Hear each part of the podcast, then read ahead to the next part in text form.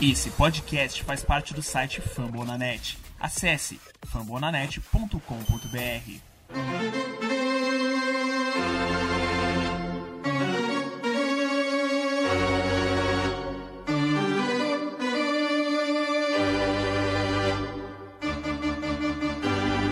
It's time for Dodger Baseball.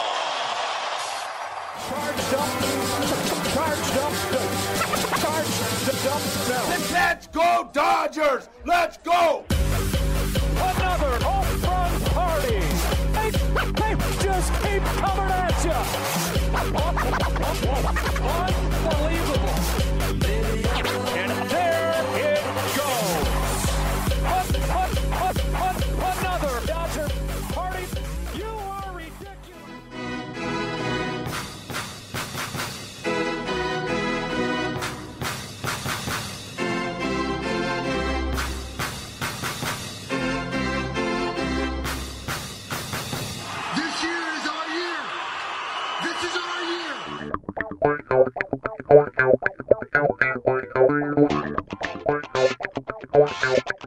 E aí, Dodgers Nation, tudo bem? Como é que vocês estão? Sejam muito bem-vindos. Está começando a partir de agora mais um episódio, episódio 48 do nosso Dodgers Cast Baseball, o podcast oficial para falar das coisas do maior azul do mundo, o Los Angeles Dodgers.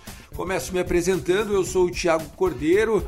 Estou lá com vocês no Twitter, CastDodgers, e hoje, time completo. Varremos o Giants, já havíamos varrido o Diamondbacks, um feito que não acontecia desde 2004, se a fase no começo de maio era ruim. Agora o time tá pegando no breu. O que dizer de Max Muncy, Gavin Lux, Chris Taylor e companhia. Nós vamos falar sobre tudo isso e muito mais nos próximos minutos. E quem chega comigo é o time completo. Tem ele, o nosso Fernando Franca, o arroba Dodgers da Massa. Tudo bem, Fernandão? Seja bem-vindo. Fala Tiagão, muito obrigado. Fala pessoal que tá ouvindo a gente aqui no Dodgers Cast. Que, que beleza, né, meus caros? 12 jogos, 11 vitórias, uma derrota apenas, duas varridas consecutivas contra rivais de divisão. A gente volta a respirar como a gente estava respirando no início da temporada. Passamos por um período tenebroso, mas agora as coisas parecem se encaixar e nós voltamos a ser o Los Angeles Dodgers. Também com a gente ele, Gui Deluca, o homem que sabe tudo dos bastidores. Aliás, lembrei de Gui Deluca no episódio de ontem do Rebatida Podcast, né, o podcast oficial do beisebol, vou falar do Famonanet. Eu relembrei o caso de Matt Kemp e Rihanna. O Matt Kemp que tá na seleção americana que vai disputar o pré-olímpico de beisebol. Gui, seja bem-vindo. Fala, Tiagão. Fala, Fernando. Grande história de Matt Camp com o Iana, né? Deixou nós, torcida dos Dodgers, bem putos. Mas é bom demais estar de volta. Eu falei no meu último programa aqui que eu viria com as boas novas e desde que eu gravei o último Dodgers Cast, tá aí. O resultado tá aí. Tá todo mundo sorrindo, a gente tá sorrindo. Tô olhando daqui o Tiagão sorrindo. Tá todo mundo, tá todo mundo feliz da vida. Então é bom demais estar de volta. É muito bom ter você com a gente. Esse é o trio do Dodgers Cast Baseball, o podcast da plataforma Fambonanet para falar do beisebol. Top 5 na categoria beisebol do Spotify, mas nós estamos lá no Deezer, iTunes, Google Podcast, Amazon Music e onde quer que você ouça a gente. Depois marca a gente, manda a gente lá no Twitter, arroba CastDodgers, interage lá. E se você quiser, a gente tem inclusive uma lista no WhatsApp, só tem fera, parece uma selva, mas não cobramos nada, tá? Não é grupo de nada. A gente faz isso porque a gente ama o nosso queridíssimo Los Angeles Dodgers. Vamos começar que o trabalho é muito. O Dodgers Cast 48 começa agora.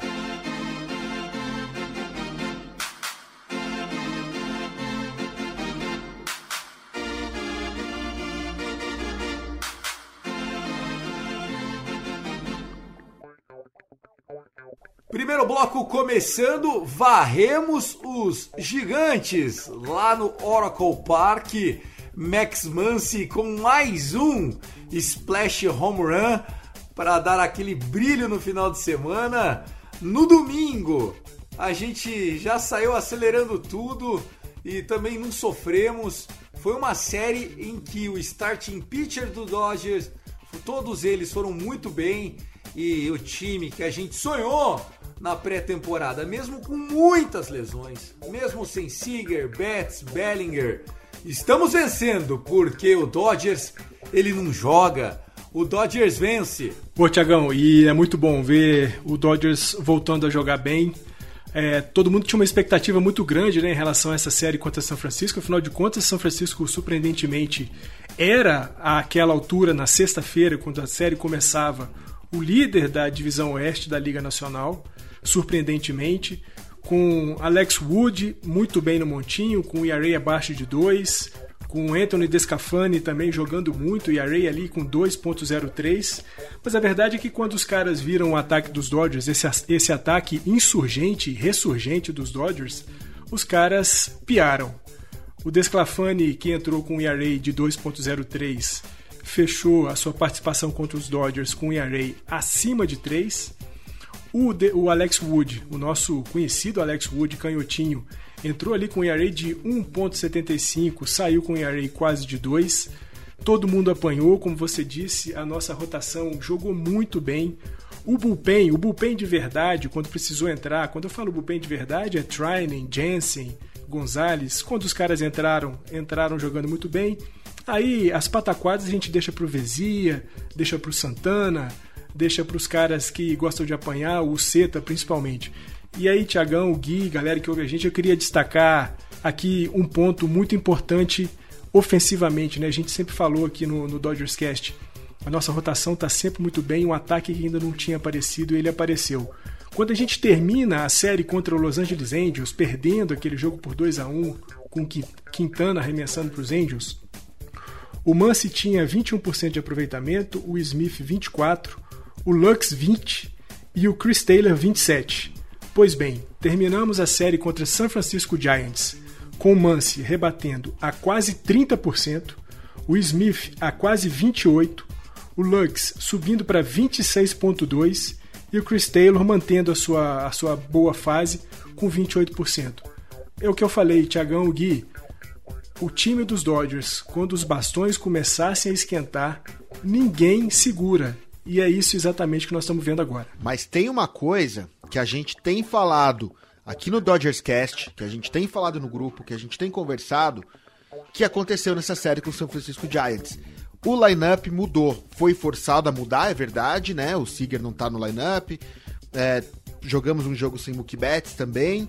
Mas se você der uma olhada no papel de sexta para sábado, o lineup de sexta-feira ainda é muito parecido com o que a gente tinha antes, o lineup que a gente estava levando antes. No sábado, você teve uma mudança completa. Quando a gente meteu aí o seis corridas, né, o 6 a 3 nos Giants, a gente já entrou com Taylor de leadoff, Turner foi para 2, Mance desceu para 3, Pujols entrou na 4, subiu o Seager, o Lux, desculpa, subiu o Lux, subiu o Barnes também, tirou, desenterrou o Barnes lá do fundo, né? Então, assim, era o que a gente pedia. O Dave Roberts precisava chacoalhar o lineup, precisava chacoalhar nossa ordem. Era isso que estava faltando. E é isso que, cara, a gente tem exatamente a transição da demonstração disso.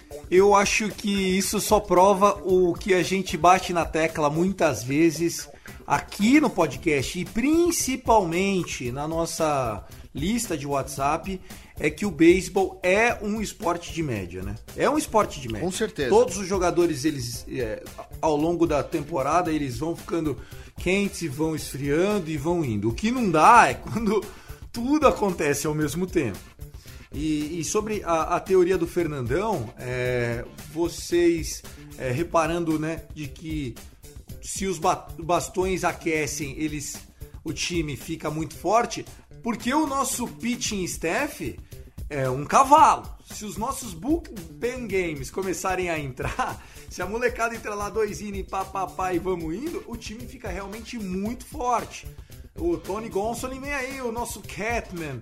Eu acho que a curto prazo o Dodgers não tem muito o que piorar nesse sentido. Nós estamos sem os caras e estamos resistindo. É, e, e Tiagão Gui, é, a gente está estava muito preocupado, né, um tanto quanto ansioso também com esse com essa rotação jogando com um dia menos de descanso, né? Principalmente porque pô, a gente tem o Clayton Kershaw, né, que é um cara que andou um tempo lesionado, já tem uma certa experiência e o grande medo era que em jogos com um dia menos de descanso ele acabasse é, sofrendo. A verdade é que a gente teve um pouco de sorte, né? Porque no meio dessa jornada toda aí dos últimos jogos, a gente teve alguns bons dias de descanso, que acabou favorecendo também a nossa rotação. Mas a verdade é que a gente tem hoje é, a melhor, o melhor starting pitcher da, da MLB. É, Bauer, Buehler, o Kershaw, o Urias, são incomparáveis. E, e eu gosto sempre de salientar isso aqui, eu já falei algumas vezes, a importância de a gente ter os nossos starting pitchers longevos nas partidas. A gente tem visto jogos do Bauer sempre ali de 7, 8 entradas. O Buehler jogando, ainda que forçando um pouco os arremessos, mas jogando 6, 7 entradas. O próprio Kershaw, Urias. Os caras têm entregado os jogos, se não com vitórias já quase que consagradas, mantendo o placar sempre próximo nas situações negativas para os Dodgers. Então é verdade que a gente não tem absolutamente nada a reclamar da nossa rotação.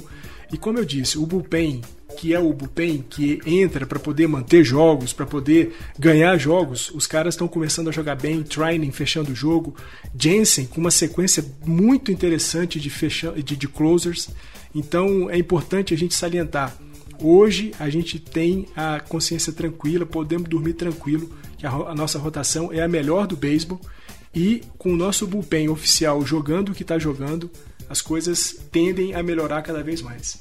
Sem dúvida, né? E assim, quando você olha pro nosso, uh, pro nosso starting pitch, cara, são quatro caras, e o meio era assim também, mas são quatro caras cascudo, sabe? Cara faz cara feia, cara que o, o Robert sobe para tirar eles, os caras falam, não vou, não vou. Tem sempre aquela imagem do Kershaw, faz acho que uns dois anos, que ele, o, Roberts queria tirar ele falava, não, vou ficar. Ele falava pro, pra ele lá do dugout, né? Então, porra, o Bauer quer ficar. Se deixar, o Bauer fica os nove, as nove entradas. O Kershaw gosta. O Biller tá sempre de cara feia. E aquela imagem que rodou é, no jogo do Urias, do Bauer e do, do Biller comemorando juntos e, e batendo mão e sorrindo. Cara, aquilo lá é um é, é um, é uma imagem de, dos bons tempos que a gente tá, sabe? O Bauer andou bravo, né? Há duas semanas o Bauer tava putaço. E agora ele tá sorrindo, se divertindo, fazendo graça, guardando a espada dele.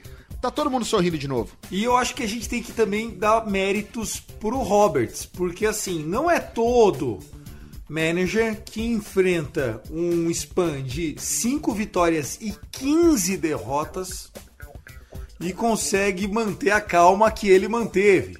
Obviamente que durante esse processo houveram rompantes, né? A polêmica declaração do Bauer, dizendo que ele não veio para Los Angeles para isso. É, o Dave Roberts dizendo que, enfim, estava começando a procurar algumas respostas e que também não estava vendo é, muito fogo no vestiário. Ou seja, o japonês é foda, hein? Não, o japonês ele, ele segurou, né? A gente mesmo queria. Já tava falando no grupo lá, cornetando, falando em Chase Utley, não sei o que. O japonês vai lá, dá a volta por cima, cala a nossa boquinha. Eu adoro quando isso acontece, adoro quando ele cala a nossa boca. Adoro quando a gente fala, ó, oh, acabou o tempo do Roberts em Los Angeles. O cara vai lá e faz o quê? Vence! Ele vence! Não, e, e, assim, vamos, vamos, vamos, vamos esculachar o Dave Roberts, Fernandão. É um filho da puta o, o, ele começa a botar. Por que, que ele tirou o David Price no último jogo? Isso que eu acho assim. A gente tem que dar parabéns para ele, mas, cara, ele faz movimentos muito contestáveis. Ele tirou um at-bat do ataque. De qualquer um do banco. O David Price queria bater, ele tava afim de bater. Mas, então volta para arremessar, meu amigão. Você acha que isso aqui é showball, porra? Mas ó, mas ó, o que que você falou, Fernandão? Não, tô falando que é, é, a paciência e a sabedoria oriental que a gente aqui do Ocidente não tem muito. É né? isso, então é isso. É isso, homem é isso. de Okinawa. Exato. Não, e cara, é, é, muito, é muito legal ver que assim, o, o, o Roberts também muito muito esperto e muito sortudo, né? Porque, pô, infelizmente a gente teve a lesão do Siger, né? É, é um pena... burro com sorte. É um burro com sorte. É uma pena, é uma pena a, a lesão do Siger mas acaba que a lesão do Seager trouxe a resolução dos problemas para os Dodgers. Porque aquela movimentação do lineup. Chega de erro idiota! Aquela movimentação do lineup que o, que o Gui falou, né? Que a gente vinha batendo aqui, tem que mudar o line, tem que mudar as posições. Talvez ele não fizesse se o Seager ainda estivesse jogando. E aí, de repente, quando o Seager sai e fala: opa, agora é a minha chance, deixa eu jogar o Mance um pouquinho para cima, trazer o, o JT para baixo, empurrar o Barnes lá para sexta, colocar o Lux, o Lux. Will Smith, Will Smith tá só. Hum, quero ver você ser macho de enfrentar o Will Então, Smith. cara, eu acho assim, é, a gente vai bater sempre no, no David Roberts, porque afinal de contas, técnico de qualquer time que a gente torça, eles estão aí para isso, para ser cornetado. Mas o cara, como disse o Tiagão, é um burro com sorte. E o que a gente vê em campo é um resultado que não acontecia desde 2004. Eu fiquei assustado com isso. Desde 2004, o Dodgers não varria o Arizona D-backs, que foi o, resultado né, que, que antecedeu o final de semana. A gente não teve Dodgers Cash. é, numa série de quatro jogos. Pô, já fazia tempo, cara. E assim, olha o quanto de tempo que o Dodgers está dominante. Então não é normal. Nós jogamos sete jogos de divisão nos últimos sete dias, né? Disponíveis ali de calendário. A gente teve um day off na segunda-feira. Estamos gravando isso no dia 25. Que é. A gente já vai falar agora de Houston Astros, mas, pô, vencemos os sete. Isso é muito bom. Estamos um jogo apenas atrás do San Diego Padres. Meio, meio, meio, Meio, meio. é verdade, eles perderam ontem, é verdade, eles perderam É. ontem. E a expectativa é essa, né, cara? Temos uma grande semana pela frente. Eu vou soltar o órgão pra gente chamar o próximo assunto aqui do Dodgers Cast.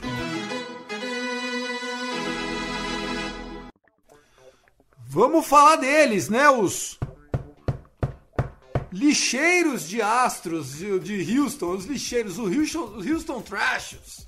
Fico até até embaça a voz pra falar desses. Ai, ai, ai, que coisa! Houston Astros vai nos receber com casa cheia. Os cheaters, os ladrões de Houston, vão nos receber com público máximo pela primeira vez no, no ano. Não bastasse toda a rivalidade que se criou desde 2017, quando o Dodgers é roubado pelo adversário por roubo de sinais, né? Nós tivemos a oportunidade já de, no ano passado, ver o Joe Kelly dando aquela zoada nos caras.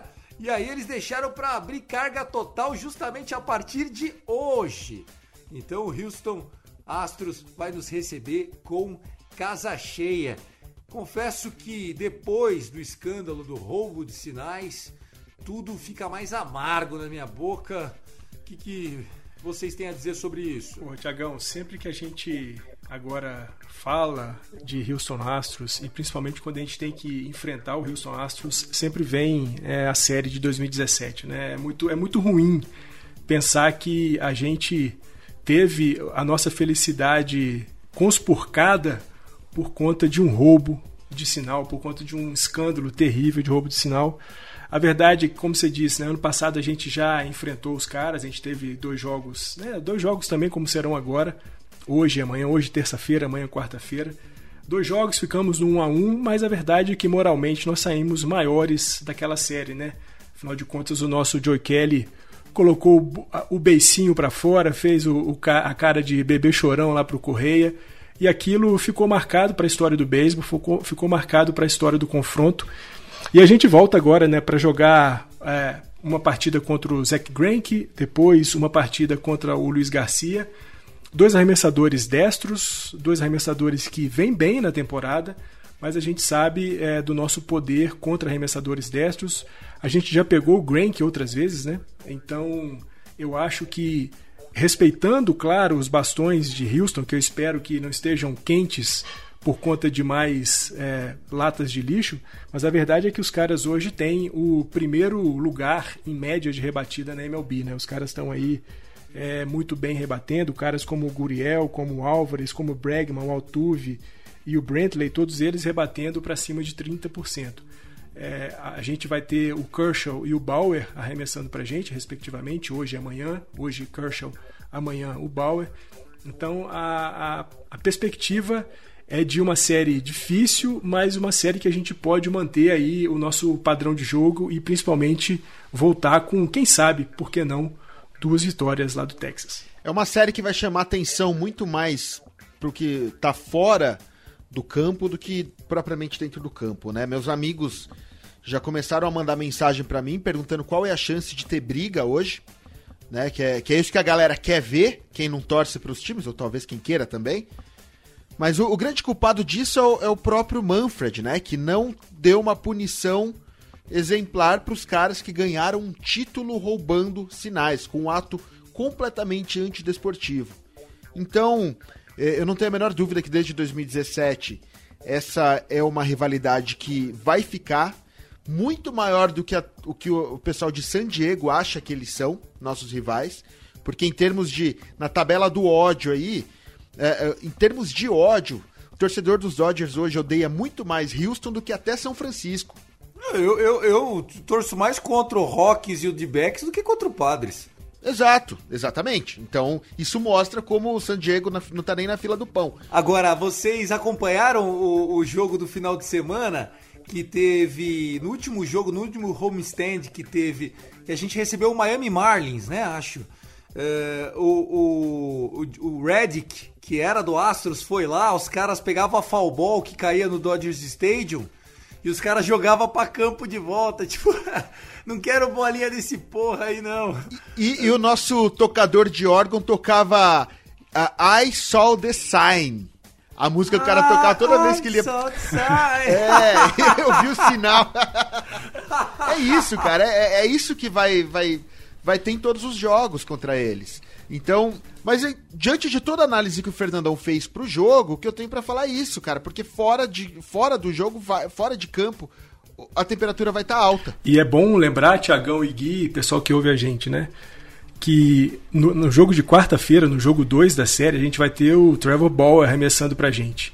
E talvez não tenha tido jogador na MLB mais crítico ao Manfred. Nem os do Dodgers e ao esquema... compraram tanta briga quanto ele. Isso ao esquema de roubo e a, a, a, punição. Porque ele odeia o Garrett Cole, né? Então, desde aquela época, ele já pega no pé dos caras. Isso, a punição, entre aspas, né, que o Manfred impôs aos, aos Astros, a gente não viu na MLB nenhum jogador tão crítico e, de certa forma, até uma crítica violenta, uma crítica mais, mais ácida, mais contundente do Trevor Bauer. Eu, assim, eu, eu acho que hoje, o jogo com o Kershaw, a gente não vai ver muita coisa esquentar. Acho que não. Mas a chance de a temperatura subir um pouquinho mais no jogo em que o Bauer arremessa, eu acho bastante grande porque vai haver provocação tanto dos caras do Astros em relação a ele quanto dele para cima dos caras. É bom a gente ver esse joguinho, até porque também a ESPN transmite esse jogo, a ESPN 2 transmite o jogo 2 da série contra, o, contra os Astros. O de quarta-feira, tá, pessoal? Do dia 26, não o dessa Isso. terça que a gente tá gravando antes do jogo 1, de uma série curta, uma série de só dois jogos. Aliás, o ano passado também foi assim. Apenas dois jogos em Houston, do Dodgers. É, tô ansioso para esses dois confrontos. Clayton Kershaw, que, né, jogou dois jogos contra os caras na World Series e não sei se você, nosso ouvinte, se lembra, mas o Clayton Kershaw, em 2017, no prime total da carreira, só conseguiu ter, jogando lá no Minute Maid, apenas dois swing and miss. Vocês têm noção que o maior arremessador desse século o homem que foi três vezes Young, foi MVP, sendo pitcher, que é raríssimo, Gold Glove, Silver Slugger, campeão da World Series, entrou num jogo de final de campeonato, sendo o jogo da vida sua, e só conseguiu induzir dois swings no vazio? Você acha que não estão roubando o cara quando isso acontece? Com Clayton Kershaw, Tô de brincadeira. O, o, o, Houston Astros ainda tem isso. É, o Houston Astros ainda ser denominado World Champion 2017 é uma afronta à verdade, pô. É, é uma afronta. E o que você falou aí, né, Tiagão? Aquele jogo 5 de 2017, não vamos repisar essa história, não, porque essa história é triste, a gente já falou muito dela. Ah, dói, dói, machuca. Aquele jogo 5 de 2017, lá no, no Minute Maid Park, o Kershaw tava jogando muito. O que você falou, dois swings no vazio. E aí a gente pega um jogo dele. Não, isso no outro jogo, isso no jogo 5. Porque no jogo 2 ele, ele viu que foi roubado, Aí ele muda, na véspera do jogo 5 ele combina sinais com o Barnes totalmente diferentes. Ó, quando a gente for mandar fast vai fazer curve, quando for curve vai mandar slider, slider vai virar isso aqui, depois nós vamos trocar. Eles ficaram atentos nisso. E aí ninguém pegou o, Clay, o Kershaw, né? E era um outro cara no campo, enfim, é, durou bem, né? E aí só em, em base de comparação, no, no, último jogo, sem ser o jogo, é, numa dessas últimas séries que os Dodgers venceram, agora eu não vou precisar qual time exatamente, o Kershaw arremessou e ele induziu simplesmente 23 swings no vazio. 23 swings no vazio. Esse é o jogo do Clayton Kershaw, quando ele joga contra um time que é um adversário limpo. Quando é um adversário sujo como os Astros, aí fica nesses dois swings vazio. Legal demais a gente relembrar um pouco da história, mesmo que ela seja dolorida, né? Mas ainda é muito viva a frustração, né? Saber que no jogo 2 a gente teve para ganhar por um strike. O Marvin Gonzalez 02 ou 2 na contagem e o Kellen Jensen não fechou o jogo, cara. Se a gente vai 2 a 0 para Houston, podia jogar com, com a banda marcial que não ia, não ia passar por nós, enfim. Mas falamos de Houston Astros, eu não quero fazer projeção, tá dando sorte não fazer projeção, então não farei mais projeção. Mas Clayton Kershaw hoje me dá um pouco mais de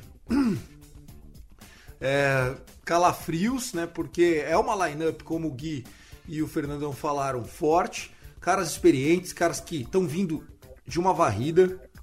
Eles perderam os três jogos para o rival de estado da divisão deles. Foram lá e encontraram com El Bombi José Adolis Garcia, o candidato a Rookie of the Year que veio de Cuba e tem 28 anos. É aquelas coisas que você não entende, né, cara? O que esse cara tava fazendo da vida durante os últimos seis anos da vida dele, né? Por que, que ele não tava aqui? O cara deve ter vindo nadando de Havana para os Estados Unidos, tá lá voando no Texas Rangers e matou os caras, mas assim, nós vamos enfrentar hoje o Zack Greinke, gosto. A gente costuma ter bons jogos contra o Grêmio, que às vezes ele vem e domina a gente, mas via de regra a gente bate mais do que apanha. Tiagão, me lembra aí do Greinke, quando ele arremessava ainda por Arizona, no Opening Day da, da temporada 2018, ele arremessou para os D-backs e ficou uma entrada e dois terços. Isso que eu ia falar, então, não, teve, não teve três innings. Então é isso aí, é, é esse Grant que eu quero na noite de hoje. Estreia dele pelo time novo. E é. o Bauer, é, vamos falar do Bauer, né? O Bauer que é, tem dado tudo de si, eu, longe de mim, achar que um ser humano merece 40 milhões de dólares, 40, 45, eu acho, 45 milhões de dólares esse ano para jogar beisebol. Agora, que é o cara mais centrado, focado, determinado, corajoso, destemido, arrojado Trevor Bauer é um exemplo para toda a organização. Você não consegue conviver com Trevor Bauer naquele momento em que, meu, sem risadinha é sem risadinha. Eu tô muito surpreendido pelo produto de Los Angeles do LA Bruins, né, e o o tal do Trevor Bauer, right-hander, um cavalo, um horse 126 arremessos na última aparição no Montinho. Chamando o jogo, né? Ele tá sempre arremessando, bravo, fazendo a graça dele, chamando o jogo. Eu tenho certeza que ele deve estar tá esfregando as mãos para esse jogo de amanhã, para esse jogo, o jogo 2 contra o, Houston Astros. É, ele é um cara que também, assim como o Biller, gosta de jogo grande, gosta de jogo pegado, gosta de jogo movimentado. Eu não tenho a menor dúvida do que o Fernandão falou. Vai subir temperatura, mas vai ser legal de assistir e, pô, sorte do Brasil que esse jogo vai ser transmitido em TV. Não, e é bom, é bom lembrar do Bauer, né? Porque o Bauer ele tá encarnando de fato essa nova fase, ou pelo menos essa tentativa de criação de uma nova fase da MLB, né? Em que os jogadores comemoram home run, que o arremessador comemora strikeout. O, o Bauer fez isso maravilhosamente bem, né? É, embainhando sua espada mais uma vez contra o São Francisco. E no momento que ele é retirado do jogo, né, sobre a pupus da torcida gigante, ele coloca a mão no ouvido e diz: Gritem pra mim, São Francisco, por favor. É, ele fez o egg, né? Eles chamam de egg, bot- é, o ovinho, né? De botar a mão na orelha. Puta, o cara é demais. E depois ele pediu a vaia. demais, demais, demais, demais. É isso, né? Falamos de um cara que é um exemplo, isso conta para times vencedores. Lembrando, não é fácil jogar no nosso Dodgers, né? É um time muito pesado, a, a imprensa pega muito no pé e tudo mais.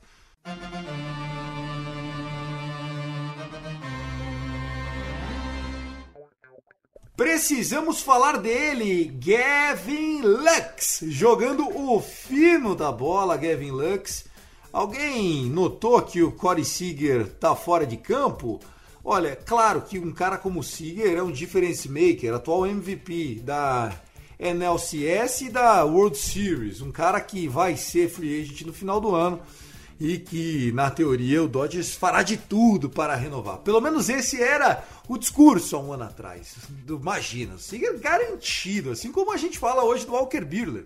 Ninguém imagina perder, nem Seager nem Buehler. Ou quer dizer, não imaginava.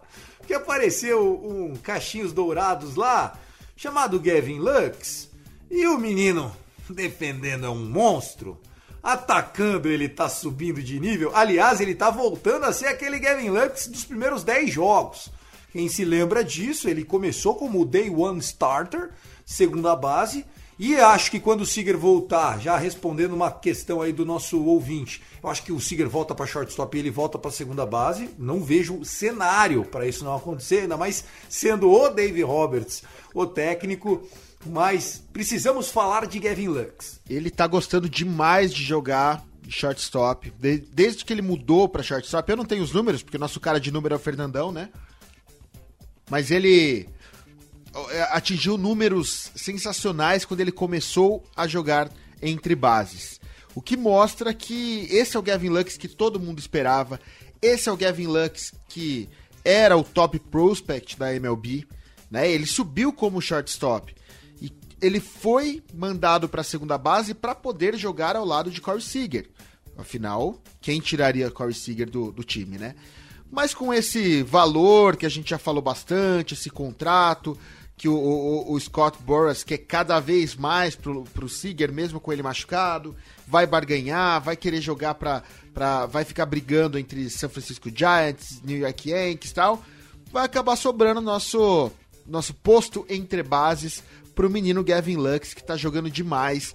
Dois Grand Slams, não tô falando só de home run, é Grand Slam, que precisa, cara, de uma. De uma uma mente limpa pra você conseguir bater. Porque, cara, você fica tão na ânsia de querer empurrar que pra você conseguir bater um, um home run com bases cheias, você precisa de um preparo mental muito grande e não é qualquer menino que consegue isso na mesma semana. E, e Gui, o site Dodgers Nation, que é um site que eu gosto de ler muito, né, fez uma matéria é, com o título justamente mais ou menos isso que nós estamos falando aqui. Estamos vendo o Gavin Lux que a gente sempre esperou ver. É isso que está acontecendo. Esse é o Gavin Lux, né? Eu trouxe aqui uns números. O Gavin Lux em abril, primeiro mês de temporada, fez 17 jogos, teve um aproveitamento de 17% no bastão. Nenhum home run, apenas 6 corridas impulsionadas. Entramos no mês de maio, finalzinho de, de abril ele já começa a melhorar, mas aí a gente entra em maio com 20 jogos, ele foi 74 vezes para o bastão, com 24 é, rebatidas, 3 home runs, sendo que desses dois, como o Gui disse, são Grand Slam, ou seja, só nisso daí ele impulsionou 8 corridas, ele tem 16 corridas impulsionadas e um aproveitamento de 32,4% no bastão. O Lux reapareceu, o Lux ressurgiu. Eu tô com o Tiagão quando ele diz, né? Quando o Seager voltar, é, é lógico, é- ninguém vai prescindir, ninguém vai abrir mão de um cara como o Seager. Não vai, é impossível. Não tem como você falar, ah, o Lux tá bom, vamos deixar o Lux e pronto, tá ótimo. Não. É Só no nosso grupo de WhatsApp que surgiria essa dúvida. É. A gente perdoa. Não, e aí, cara, é claro, o Seager vai voltar para sua condição de shortstop titular, o Lux vai fazer a segunda base, mas aí o que surge de dúvida agora é o seguinte: vale a pena recontratar, estender o contrato do Seager? A gente falou disso aqui em alguns episódios, né? A gente teve uma primeira conversa com o Seager, foi oferecido um contrato de 200 milhões para cinco anos. Scott Boras ficou magoado. Magoado, que isso. Ele achou, ele achou ruim. Eu, eu não sei se o Seager, né? Mas o Boras não gostou. 200 milhões em cinco anos. Pô, 40 milhões por ano. É, o Boras achou pouco. A questão é que agora ele tem um jogador lesionado que vai perder aí entre um mês e meio e dois meses de temporada e isso no beisebol é muito, são muitos jogos, muitos jogos em dois meses, muita coisa acontece. Ele vai voltar ali para junho, julho, é, julho, agosto. Em que condições, né? A gente vê o Seager é, finalizando a sua passagem pelos Dodgers antes da lesão em queda no bastão, em queda defensiva, em queda na produção ofensiva, e de repente a gente tem o Lux quente na defesa, quente no ataque.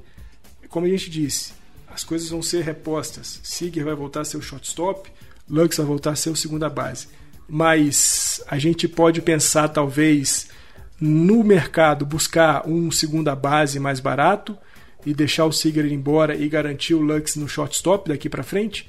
Eu acho que sim. E aí você deixar e você continuar com dinheiro para pensar em renovar com Cody Bellinger depois, com Walker Buehler, porque não adianta você pagar tudo que o Seager quer, né, sabendo que dá para substituir e deixar embora um Cody Bellinger depois ou o Walker Buehler. Não, é isso é, é perfeito, é perfeito. A gente vai ter aí a partir da temporada que vem uma queda drástica na nossa folha de, de pagamento principalmente pensando aí na não permanência do, do Seager, e isso abre muito espaço para caras como né, a gente vem falando do Buehler, que pô, é, é, um, é um futuro Sayang. Eu tenho estado um pouco insatisfeito com ele nessa temporada, mas é, é, é, o cara que eu adoro. Não vamos falar disso, não vamos falar. Não vamos não falar vamos disso. Citar o Walker Buehler se não for para rasgar elogios para esse homem, por favor. Acho um, cara, como vocês já falaram várias vezes, gosta de jogo grande, gosta de jogo tenso, gosta de jogo pesado, gosta de jogo com TV. Isso é, é, é a carreira do Buehler. E aí prescindir do Buehler e do Bellinger e manter o Seager tendo o Lux é um caso para se pensar. Senhoras e senhores, Albert Pujols e o balanço da primeira semana. Se vocês se recordam, na semana passada a gente fez o último podcast para falar da chegada de Albert Pujols, né? E o que a gente esperava era que realmente a liderança do Pujols viesse, que ele conseguisse ser regular na defesa, não precisa ser nada especial, ele é primeira base, né? protocolar ali, ter o mínimo de de stance, né, para pegar um, um eventual arremesso mal lançado para a primeira base e que no bastão tivesse aqueles 240 de average, principalmente em RISP, né, em Runs Scoring Position. Lembrando, pessoal, que esse time durante o ano patinou demais em posições de Run Scoring Position. E o que nós vimos desde então é exatamente isso. O Albert Pujols não é mais aquele jogador que traz um volume para o jogo. Ele em base tem saído, inclusive, no final da partida, entra pitch running. Últimos innings ele sai também para botar o time, enfim, melhor na defesa ali postadinho. Mas eu tô gostando por 540 mil dólares. Andrew Friedman, muito obrigado por nos dar a chance de ver o 55 Albert Pujols no Los Angeles Dodgers. Ô, Tiagão, Gui, e assim, a gente pega os números do Pujols, né? Ele fecha sua participação lá com os Angels com uma média de 20%, ele agora conosco está com uma, uma média de 21%, está subindo, já teve uma subida. A gente falou aqui o tempo inteiro, né? Se ele rebater a 23%, tá maravilhoso. E a verdade é que ele está fazendo isso, ele está contribuindo, já contribuiu com, com quatro corridas impulsionadas, já rebateu home run. Mas eu acho que é, é, é unânime a opinião e a percepção de que o grande lance do Pujols é vestiário, é o que ele pode trazer para dentro do time, para dentro do vestiário. E aí, cara, a gente tem que pensar no seguinte: Opening Day, Opening Day dos Dodgers lá no Dodger Stadium, entrega dos anéis. Quem é que faz a introdução do Will Smith para receber o anel?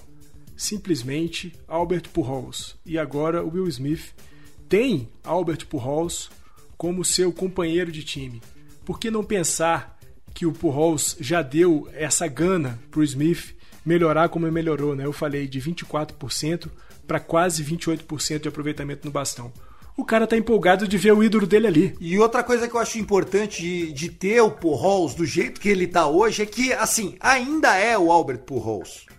Ainda é o Pujols. Se você jogar a bola na marca do pênalti, ele vai meter para dentro. Não tenha dúvida nisso. O Albert Pujols, que já conseguiu um milestone interessantíssimo né, nessa sua passagem, ele agora é o 13º da história da Major League Baseball em RBIs, né, ultrapassou mais um. E cada feito do Pujols agora já é isso, é top tanto do mundo, porque ele é um dos maiores de todos os tempos, né, Fernandão? Indubitável, né, o, o Tiagão? É o que você falou, o Pujols, é, ele não, não, não é veloz, talvez nunca tenha sido veloz, mas agora ele está muito menos veloz, ele está muito menos ágil. Mas, cara, não pendura a bolinha ali na zona de strike para ele, porque ele vai botar a bola para cima, ele vai botar a bola pro outro lado do muro. O cara tem muita força, tem muito poder no bastão. E o que você falou sobre os recordes, né, Tiagão, é muito bom pensar que daqui para frente todos os recordes mencionados do Pujols vão ser com a camisa dos Dodgers. E quem sabe chegar aí aos 700 home runs com a camisa do Los Angeles seria uma coisa muito legal de se ver. Ele que é primeira escolha, primeira indicação de, de Hall da Fama, seguramente. Tiagão, rapidinho aqui comigo, a, seleção americana foi convocada né, para o pré-olímpico. A gente já tinha falado né, do Matt Kemp jogar pela seleção americana alguns episódios atrás, mas agora a gente tem outros ex-Dodgers também convocados. Né? A gente tem o Mike Scioscia, que foi o nosso catcher nas World Series de 81 e 88 vindo como o manager do, do time, da, da seleção. Ele que foi técnico do Angels por 20 anos. Sim, né? foi técnico do Angels, jogou uma World Series pelos Angels como, como manager. E a gente tem o Matt Kemp, né, nosso antigo e, e saudoso outfielder, que depois que namorou a Rihanna acabou perdendo a sua carreira. A gente tem o Edwin Jackson, um arremessador destro que foi. Edwin Jackson, que era do, do Tampa Bay Rays. Tem o Homer Bailey, do, do, é, do Homer Cincinnati Bailey. Reds. Tem o Matt Withers, do Baltimore Orioles. Eu adorei essa sua rapidinha. Inclusive, foi o meu destaque do Rebatida que a gente gravou, tá no ar já. Foi o Rebatida que a gente publicou no dia 24, segunda-feira. Sensacional, cara. É, a gente tem ainda né, o Logan Forsythe, que foi um segunda base dos Dodgers em 2017 o Tim Fedorovics, que é o catcher de OKC, tá jogando ainda na, na, nas organizações dos Dodgers, e o Homer Bailey, né, que foi teve uma passagem relâmpago pelos Dodgers naquela troca que os Dodgers fez mandando o Puig e o Kemp para Cincinnati. Ele veio de Cincinnati para os Dodgers, mas aí já foi envolvido logo depois numa outra troca, acabou nem jogando muito pela gente, foi-se embora. Essa é uma rapidinha legal e vai ser bom ver esse pré-olímpico é, de beisebol.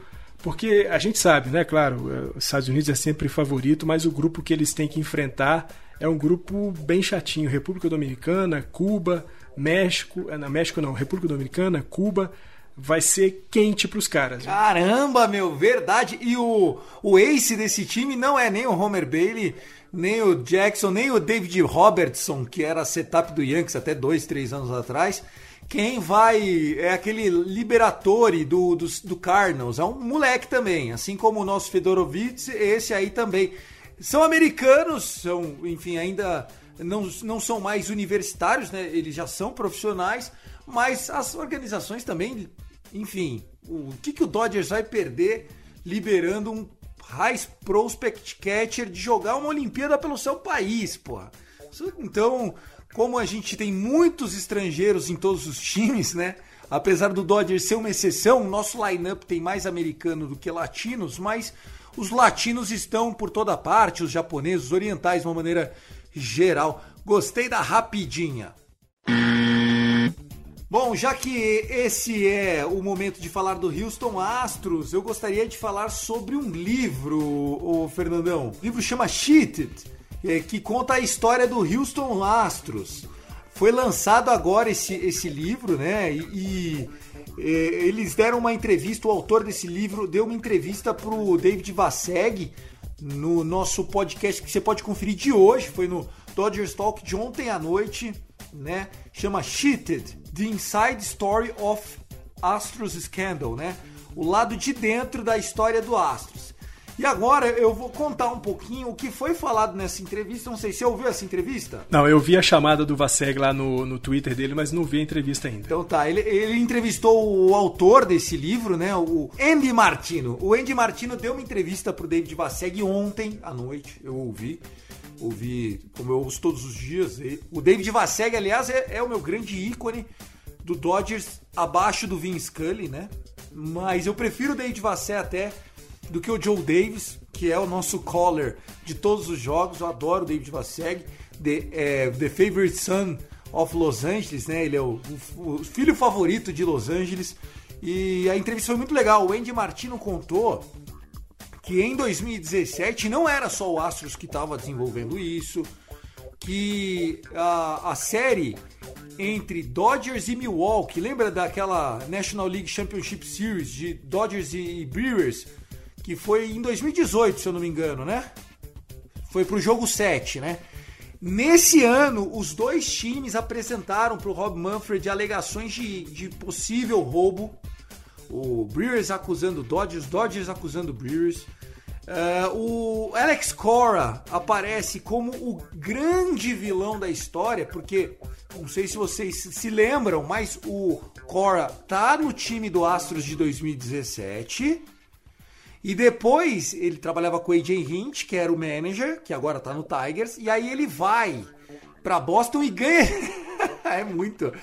Ai, Fernandão, dói o coração saber dessa história, viu? É, é, o Alex Cora exportando o jogo sujo, né? Ele formula isso lá em, em Houston, junto com, com o Pagan, né? Lembra que o Pagan depois foi até contratado para ser manager dos Mets, mas aí explode o escândalo e ele é demitido sem nem mesmo estrear pelo time. O Cora também acaba sendo suspenso. A verdade, Tiagão, é que essa história né, dos astros, roubo de sinais, escândalo da batida de lata de lixo, ainda tem muita coisa para ser revelada, é muita coisa para ser levantada.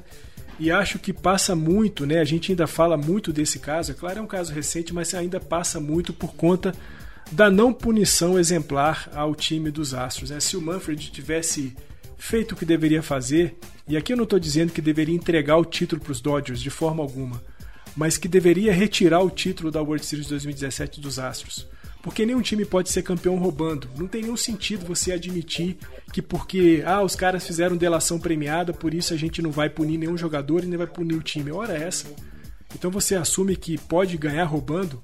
Não dá. É, eu acho que passa muito pela não punição dos Astros. E é, é bom saber que tem um cara é, um jornalista sério se debruçando sobre o caso e trazendo mais, mais luz sobre ele. Exatamente, porque quanto mais exposição, pior vai ser a imagem do Rob Manfred. E a gente que achava que o Bud Selig era ruim, né? Mal sabíamos nós que o Rob Manfred seria ainda pior. Para quem ficou curioso, o livro já está à venda na Amazon. Na Amazon tá 14 dólares a versão do Kindle e 25 dólares a versão física desse, desse livro. É isso, Fernandão. O nosso Gui Deluca teve que nos deixar momentaneamente, deixou um abraço para todos vocês, disse que está confiante e a gente tenta voltar na sexta-feira, certo, Fer? Fechado, Tiagão, a gente volta para falar um pouco mais da futura série contra o San Francisco Giants, só que dessa vez dentro do Dodgers Stadium. Vamos seguir torcendo, vamos seguir acompanhando tudo que está acontecendo. Um abraço para você, um abraço para o Gui, para todo mundo que ouve a gente e let's go Dodgers! Exatamente. E para quem não sabe, vou reforçar de novo, eu sou tão fã do David Vasseg que assim como o Dodgers Talk, eu também toco I Love LA no final justamente para dar essa referência para todo mundo saber que o Dodgers Cast, ele surgiu de uma inspiração da mídia americana. A gente não tá inventando nada aqui, a gente só faz tudo de graça com muito amor para você. Um abraço para todo mundo, siga a gente lá, arroba CastDodgers, arroba Dodgers da Massa, arroba segue a gente lá no, no WhatsApp, pede o link, manda DM, a gente devolve. Tem o podcast de beisebol que é o Rebatida Podcast, número 1 um do Spotify na categoria. Lancei ontem junto com o Tássio Falcão e o Guto Edinger do Yankees Brasil. A gente lançou, a edição foi da Luke. Muito legal. Famonanet tem mais 60 podcasts agora. 60. Todos os conteúdos de ligas americanas, franquias e tudo mais. Um forte abraço e vamos tentar, hein, gente? Pelo menos um jogo em Houston, hein? I love LA, go Dodgers! of LA.